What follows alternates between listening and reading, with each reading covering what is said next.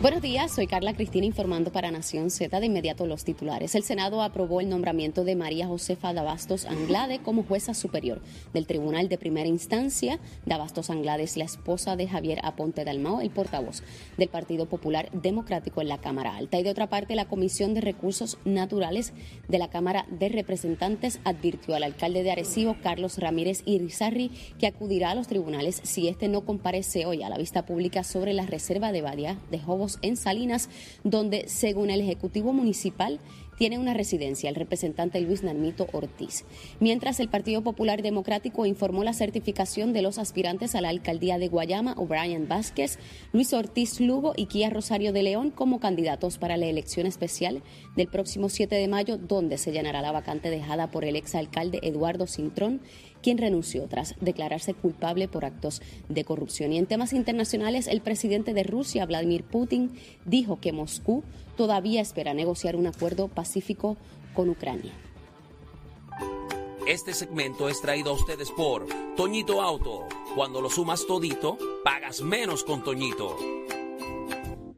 La buena noticia traída ustedes por Toñito Auto es que como respuesta a la necesidad de hogares temporeros que cumplan con los requisitos del Estado y atiendan las necesidades reales de los menores removidos, el Centro para la Restauración Emocional y Espiritual inauguró su primer hogar en el campus de la organización sin fines de lucro Adoptando en Puerto Rico, ubicado en Quebradillas. Para Nación Z les informó Carla Cristina. Les espero en mi próxima intervención. Este segmento fue traído a ustedes por Toñito Auto. Cuando lo sumas todito, pagas menos con Toñito.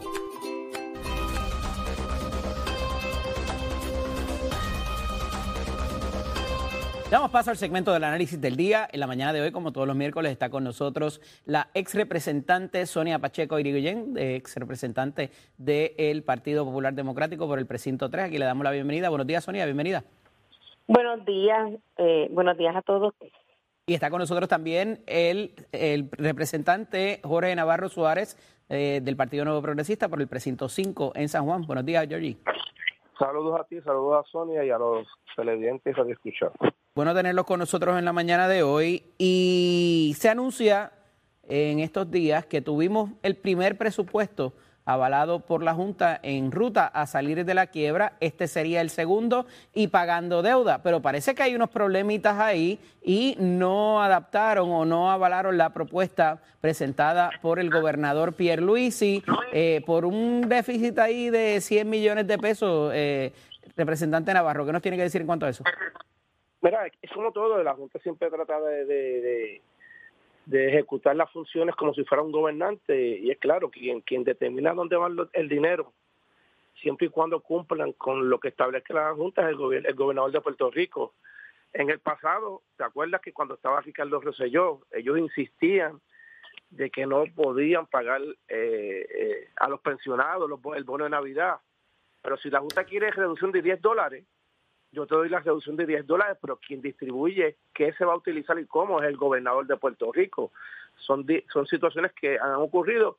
A la larga van a tener que acceder a lo que establezca el gobernador siempre y cuando cumplan con lo que establece la ley de o lo que establece la Junta, pero no que la Junta meta la cuchara en cuestionamientos que no le corresponden a ellos. Pero es algo que no ha sido diferente por lo que ha ocurrido por los años pasados.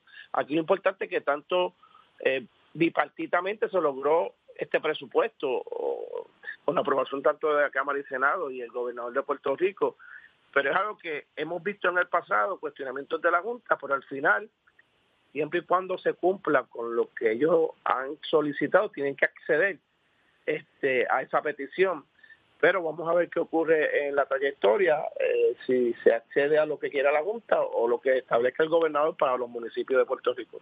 Sonia, en un presupuesto de 12.500 millones de dólares, parece, 100 millones parecerían ser pecata minuta y que se pudiera, ¿verdad?, eh, redibujar el asunto. No obstante, eh, hay eh, reconceptualización de los sistemas de retiro. Está el fondo de equiparación por ahí todavía si se elimina o no, el pago del PayGo, eh, aumentos salariales de dónde van a salir eh, y también las contrataciones de funcionarios esenciales para ciertas entidades gubernamentales. ¿Es tan fácil como eso? ¿Se va a poder cumplir con el plazo de este próximo lunes para presentarlo a la Junta y que de ahí entonces vaya a la legislatura?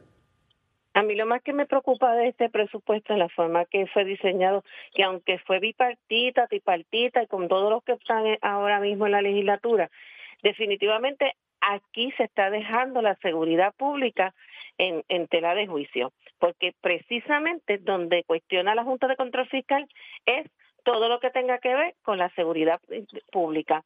Están dándole, este, quitándole dinero a la policía, quitándole dinero precisamente a, a, todo lo que tiene que ver el componente de corrección y estas son cosas que yo a veces no entiendo hasta qué punto la Junta de Control Fiscal está enterada de las necesidades del país. Yo creo que si está confeccionado por primera vez con, ¿verdad? con una decisión que, que por lo menos en algún momento se pone de acuerdo todo el mundo, ellos no deberían de estar tratando de seguir quitando dinero, pero también vemos en, que en el informe dice que el que ellos entienden que se inflaron unas partidas que ya estaban eh, está otorgada los fondos en otras áreas. Así que yo lo que creo es que hay que seguir eh, pidiendo y exigiendo a la Junta de Control Fiscal porque nosotros no podemos estar bajo el mando de una institución que espero pronto se lo pueda ir de este país y que no podemos olvidar. El gobernador está tomando el caldo de la sopa que él mismo creó porque como todo el mundo sabe, esto no es que fue Alejandro García Padilla como todo el mundo cree, quien trajo la Junta de Control de este país también era el comisionado residente. Y yo que estuve presente porque yo soy una de las que estuve aquí en, en Washington en aquel momento este cuando todo sucedió eh, Alejandro García Padilla quería que se hiciera una sesión de quiebra para Puerto Rico y el gobernador quería una junta de control fiscal y eso es lo que siempre te diversan por ahí. Realmente que todo lo que ha detenido la junta de control fiscal tiene que ver con el gobernador porque el gobernador es parte de eso, que se que se ajuste, que luche todo lo que tenga que luchar, porque la seguridad del país está en juego. Y mira que estamos con un alza de criminalidad increíble, estamos con una cantidad de crímenes que no se había visto en tan pocos meses. Todavía es que terminamos el año con el triple de los asesinatos del año pasado. Y Dios quiere y la Virgen que no sea así. Georgie, se certifica una candidata a elección especial por Guayama eh, utilizando la enmienda Roselló en el código electoral, parecería, pero a ella sí y cuando se discutió el caso de su señoría en Guaynabo, la propia colectividad no se le, no le permitió eh, por el asunto del domicilio electoral. Eh, ¿Cómo ve esta situación? ¿Hay una doble vara? ¿Hay una, hay, una medida distinta? ¿Qué está pasando con esto? Se tendría que corroborar todo lo que tú acabas de decir. En el caso mío, pues yo desistí de, de correr. De hecho, yo no radiqué la documentación. No sé si si hubiese radicado en aquel momento, este, tuviese la misma oportunidad usando como base lo que tú acabas de indicar. Yo no cumplía con el año de residencia, aunque he sido legislador en aquel momento o sigo por los pasados 18 años de Guaynabo. Aquí hay una pelea interna, aquí tenemos al secretario del partido, Ramón Cruz, que ha sido este dejado a, a lo último en la Cámara y, y, y, y la mano derecha de, de Tatito Hernández eh, eh, eh, es Nalmito. Este, no sé si eso tuvo que ver algo a la, a la hora de terminar, que hubo un comité evaluador en el Partido Popular, pero este son criterios que, que, que, que eh, ejecutan los partidos. Se ha dicho que también que esto eh, se puede impugnar en los tribunales. Si alguno de los candidatos certificados quiere seguir con el caso, puede llevar esto al tribunal y que es susceptible, susceptible a que se impugne pero es algo que, hay que analizarlo y si, de verdad no cumple con el año, este, yo, ahí en aquel momento tomé en consideración todo eso porque no quería ir en contra de mi partido y llevar esto hasta las últimas consecuencias, aunque soy legislador por los pasados 19 años y vuelvo y repito lo mismo, pero la ley es la ley y una ley va por encima de cualquier reglamentación. Hay que ver qué ocurre si, si alguno de los candidatos ya certificados pues quiere impugnar a esta persona pero es cuestión de, criterios y ver qué ocurre eh, en esta elección y las peleas internas que ya se trató de subsanar en el comité del Partido Popular, pero hay muchas heridas que no se han podido zanjar. Eh, Sonia, en ese sentido, los lineamientos parecen estar bastante claros en la ley y se esperaba quizás algo distinto, que esta era bastante fácil, esta decisión, pero se certificó a la candidata y eso ha creado entonces un nuevo malestar quizás dentro de la colectividad y cómo esto se llevará a feliz término en la elección del 7 de mayo.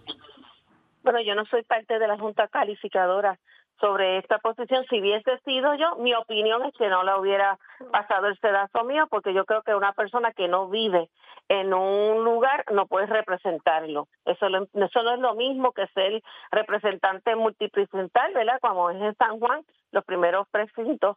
Pero en este caso de alcalde, y si ella vive en Calle, aunque haya sido, ¿verdad? Este, nacida y criada en Guayama, mi opinión personal es que no la hubiera este, aceptado. Ahora bien, este, como todo, ella va a una contienda, la contienda lo que quedan son puras horas, ya esto es el sábado, el próximo sábado 7 de, de mayo, por lo tanto, yo creo que todavía puede que salga alguien, la impugne, ya sabemos que uno de los candidatos, eh, Nalmito Ortiz, dijo que no va a impugnarla, que respeta la decisión de la Junta, pero creo que es un mal precedente. Mi opinión personal es un mal precedente porque entonces cualquier persona puede ver esta cosa es tan sencillo como yo, que vivo eh, en el precinto 3 y me puedo ir para el precinto 5 a correr contra Georgie Navarro. ¿Tú te imaginas una cosa así? Tengo poco tiempo, tengo poco tiempo, pero quiero una reacción de ambos acerca de la alegada investigación federal que se hace contra el alcalde Miguel Romero. Sonia, comienzo contigo. Okay.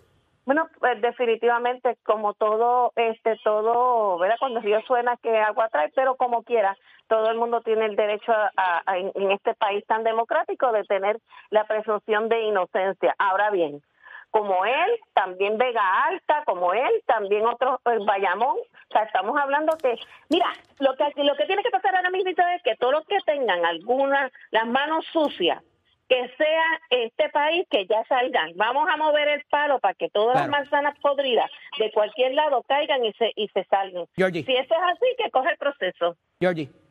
Mira, en el caso de eso, de hecho ayer hablé con el alcalde y, y me negó rotundamente lo que se está eh, insinuando por parte de esta persona. Ni ha tenido, ni, ni tuvo, ni en el pasado, ni en el presente, nunca le citó, le citó en estas subastas que se han hecho hace un año hacia, hacia acá, Así que de verdad no entiendo qué están buscando o qué es lo que están este, tratando de, investigar pero yo creo en el alcalde Miguel Romero y lo que se está insinuando no es la realidad.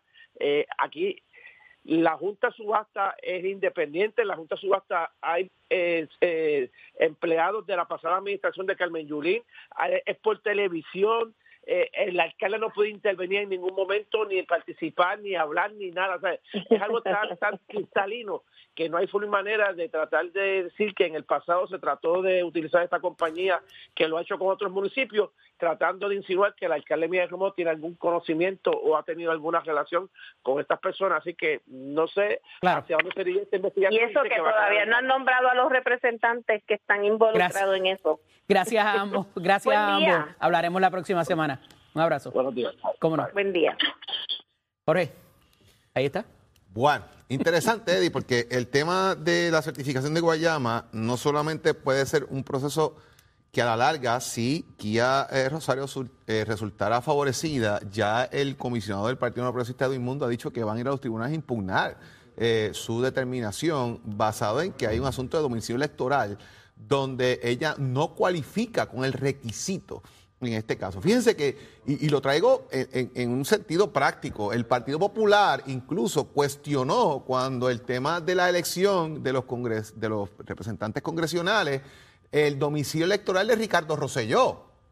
Entonces ahora, bajo esa misma prerrogativa, la comisión cualificadora, que habría ver eh, cuáles fueron los méritos que se presentaron, si es que esta persona vivía o cumplía con el requisito de los años necesarios en el domicilio para poder aspirar, pero se cuestionó en aquel momento. Ahora aprueban esta candidatura. Hay tres personas en su haber para una elección que se va a celebrar ya en algunas semanas eh, más allá en el municipio de Guayama. Así que hay que ver al final del día de qué se trata este, este requerimiento último que ha presentado la Comisión Cualificadora de darle paso a ese, a ese, a ese tema. Y sobre el caso del alcalde Miguel Romero, él ha hecho expresiones de que no tiene nada que ver, pero deja unas lagunas sobre, sobre el tapete. Si realmente se depositó, no se depositó el pavimento, la brea, quién pagó por ella, si esto fue un favor y fue gratuito, eh, porque no había un contrato con el municipio de San Juan. ¿Te refieres a la, a la, administración pasada cuando él era senador? Exacto, cuando él era senador. él no era el alcalde en ese momento. Así que a esos fines, él no siendo alcalde, cómo llega ese pavimento allí, eh, bajo qué consideraciones. Yo creo que ese es el cuestionamiento que debe hacerse más allá de si hay un contrato o no, que eh, pues claro está, no hay un contrato. No hay un contrato eh, del, municipio con la empresa a, a todas luces. lo que había que preguntar es qué pasó en aquel momento y me parece que esa es la pregunta que debería contestar el señor alcalde. Más allá de que yo creo que está claro de que no tiene nada que ver en este momento con eso y de que no hay ningún tipo de vínculo delictivo en cuanto al día de hoy el lazo que tenga la, empresa con el municipio. No hay ningún contrato. Ese es el, esa es la, la, médula del asunto para que se perfeccione de alguna manera eh, lo que se conoce en la eh, jurisdicción federal como el overt act, el, acto que tiene que cometer el funcionario público, que tiene que ser más allá de uno normal o fuera de sus ejecutorias para que de esa manera se active lo que es eh, el, mecanismo, ¿verdad?, de, de, fiscalía y demás. En el caso de la precandidata por Guayama, en esa comisión, nos decía el, ayer el, el, secretario general del Partido Popular Democrático, hay gente, allí tú tienes a, dos ex jueces, tienes a Pierre Biboni, tienes a Rafi Flores, tienes una gente que es de, ¿verdad? No son sonsos, son gente con conocimiento. Y si está tan claro el hecho del domicilio, no la hubiesen certificado. Ahí hay información, me parece a mí, y hablaremos ahorita con el comisionado electoral, que todavía desconocemos para propósitos de que sea claro si ella está domiciliada domiciliada electoralmente en el eh, distrito o en el municipio más bien eh, para propósitos de poder eh, llevar a cabo su aspiración. Esa es la parte importante, domicilio electoral. Esa es la frase que uno tiene que tener claro, que más allá del tema de la residencia. Saludamos a Wilfred del Valle, leemos sus comentarios ahí en Facebook también, a Roberto Rosario, que nos escribe desde Morovis, a Ana Sotomayor, Eddie, que nos escribe desde el Bronx. También Héctor Estela y Damaris López, que están ahí conectados a Nación Z a través del Facebook de Nación Z. Gracias por estar con nosotros, gracias por sus comentarios, que los leemos y los hacemos parte de eh, la discusión que tenemos acá eh, día a día con ustedes. Vamos a ver qué está ocurriendo ahora en el mundo deportivo, señoras y señores. Por ahí anda Tato Hernández. Porque somos deporte. Nación Z presenta, presenta a, Tato Hernández en Somos Deporte por el habla música y, y Z93. Buenos días Puerto Rico, muy buenos días Puerto Rico, Tato Hernández en la casa, Nación Z, somos deporte con auspicio de Mestre Escuela que te informa que estamos en el proceso de matrícula para mayo, ya mayo está y mire, a la vuelta del esquina. Usted llama al 787-238-9494, 787-238-9494 para que usted mismo cheque nuestros cursos a nivel de nuestros programas técnicos, nuestros grados asociados que también tenemos en tecnología automotriz, ingeniería mecánica y electromecánica industrial. Llama 787-238-9494. Bueno, vámonos con el béisbol para el béisbol doble A. Este fin de semana del viernes 29 sábado 30 y domingo 1 de mayo, la Liga de Béisbol de Puerto Rico le dedica este fin de semana completo a las Borico y quien en vida fuera Roberto Clemente Walker. Para recordar cuando estuvo de dirigente con los en 1952 con los, y participando con los Moros de Junco y en el 1972 fue el dirigente de la Selección Nacional de Puerto Rico en la Copa Mundial, lamentablemente año de su partida. En el 1973 la Liga de Béisbol de Puerto Rico retiró el número 21 de todos sus torneos y siempre nosotros vivimos orgullosos de lo que fue, lo que significó el señor Roberto Clemente para Puerto Rico. Quiero enviarle una nota al licenciado Egui López, que está por ahí, que está histérico, porque la noticia que dije de los Yankees en cuanto a que los mangaron también haciendo señales por el teléfono cuando hacen la llamada para los pitchers y de los pitchers para acá, lo que pasa, licenciado, es que usted no se acuerda cuando ustedes abuchaban a los Astros de Houston, al Score y lo que pasó, como que ustedes eran el equipo que no habían hecho nada. Y resultó que ahora ustedes también estaban en Fangao y los multaron con 100 mil pesos. Ahora sonría sin llorar. Tato Hernández, Nación Z, somos deporte, llévatela, chero. El informe del tránsito es presentado por Cabrera Chrysler Dodge Jeep y Ram 787-333-8080. Buenos días, soy Carla Cristina informando para Nación Z. En el tránsito ya se formó el tapón en algunas de las vías principales de la zona metropolitana, como la autopista José Diego entre Vega Baja y Dorado y entre Baja y Bayamón, así como la carretera número 2, la 167 y la 165 en dirección a San Juan y entramos de la avenida Lomas Verdes y Las Cumbres, el expreso Valdorite de Castro en Carolina, el expreso de Trujillo Alto en dirección a Río Piedras, la autopista Luisa Ferré en la zona de Bairoa, algunos tramos de la carretera número 1 en dirección de Caguas a San Juan y la 30 desde Juncos en dirección a Gurabo. Más adelante les actualizo esta información. Ahora pasamos con el informe del tiempo. El Servicio Nacional de Meteorología nos informa que una marejada del norte que se esparce sobre aguas regionales provocará que las condiciones marítimas y costeras se deterioren hasta por lo menos el viernes. El mar estará picado hoy con olas de hasta 6 pies en el mar Caribe y de hasta 8 pies en el Océano Atlántico, provocadas en parte por el viento que se estará moviendo a 15 nudos. Y por ello se recomienda a los operadores de pequeñas embarcaciones a que ejerzan precaución al navegar en esas aguas y además Tenga en cuenta que continúa vigente el riesgo alto de corrientes marinas desde la costa noroeste hacia el noreste de Puerto Rico, extendiéndose hacia algunas de las playas de Vieques y Culebra. Y más adelante les hablo sobre cómo estará el clima hoy para Nación Z. Les informó Carla Cristina. Les espero en mi próxima intervención. Próximo. No te despegues de Nación Z. Próximo. Por ahí viene el comisionado electoral del Partido Popular Democrático Ramón Torres, que va a pasar este fin de semana en el municipio de Atillo, que es elección especial para sustituir al alcalde renunciante eh, Rodríguez, que ya se retira de igual manera. ¿Qué está pasando en Guayama? Certificaciones, cuestionamientos del tema del domicilio electoral versus la residencia, si cumplen, si no cumplen, qué pasa con la reforma, conferencia legislativa. Que es aquí en Nación Z, que eso viene de camino. Ya, trachero.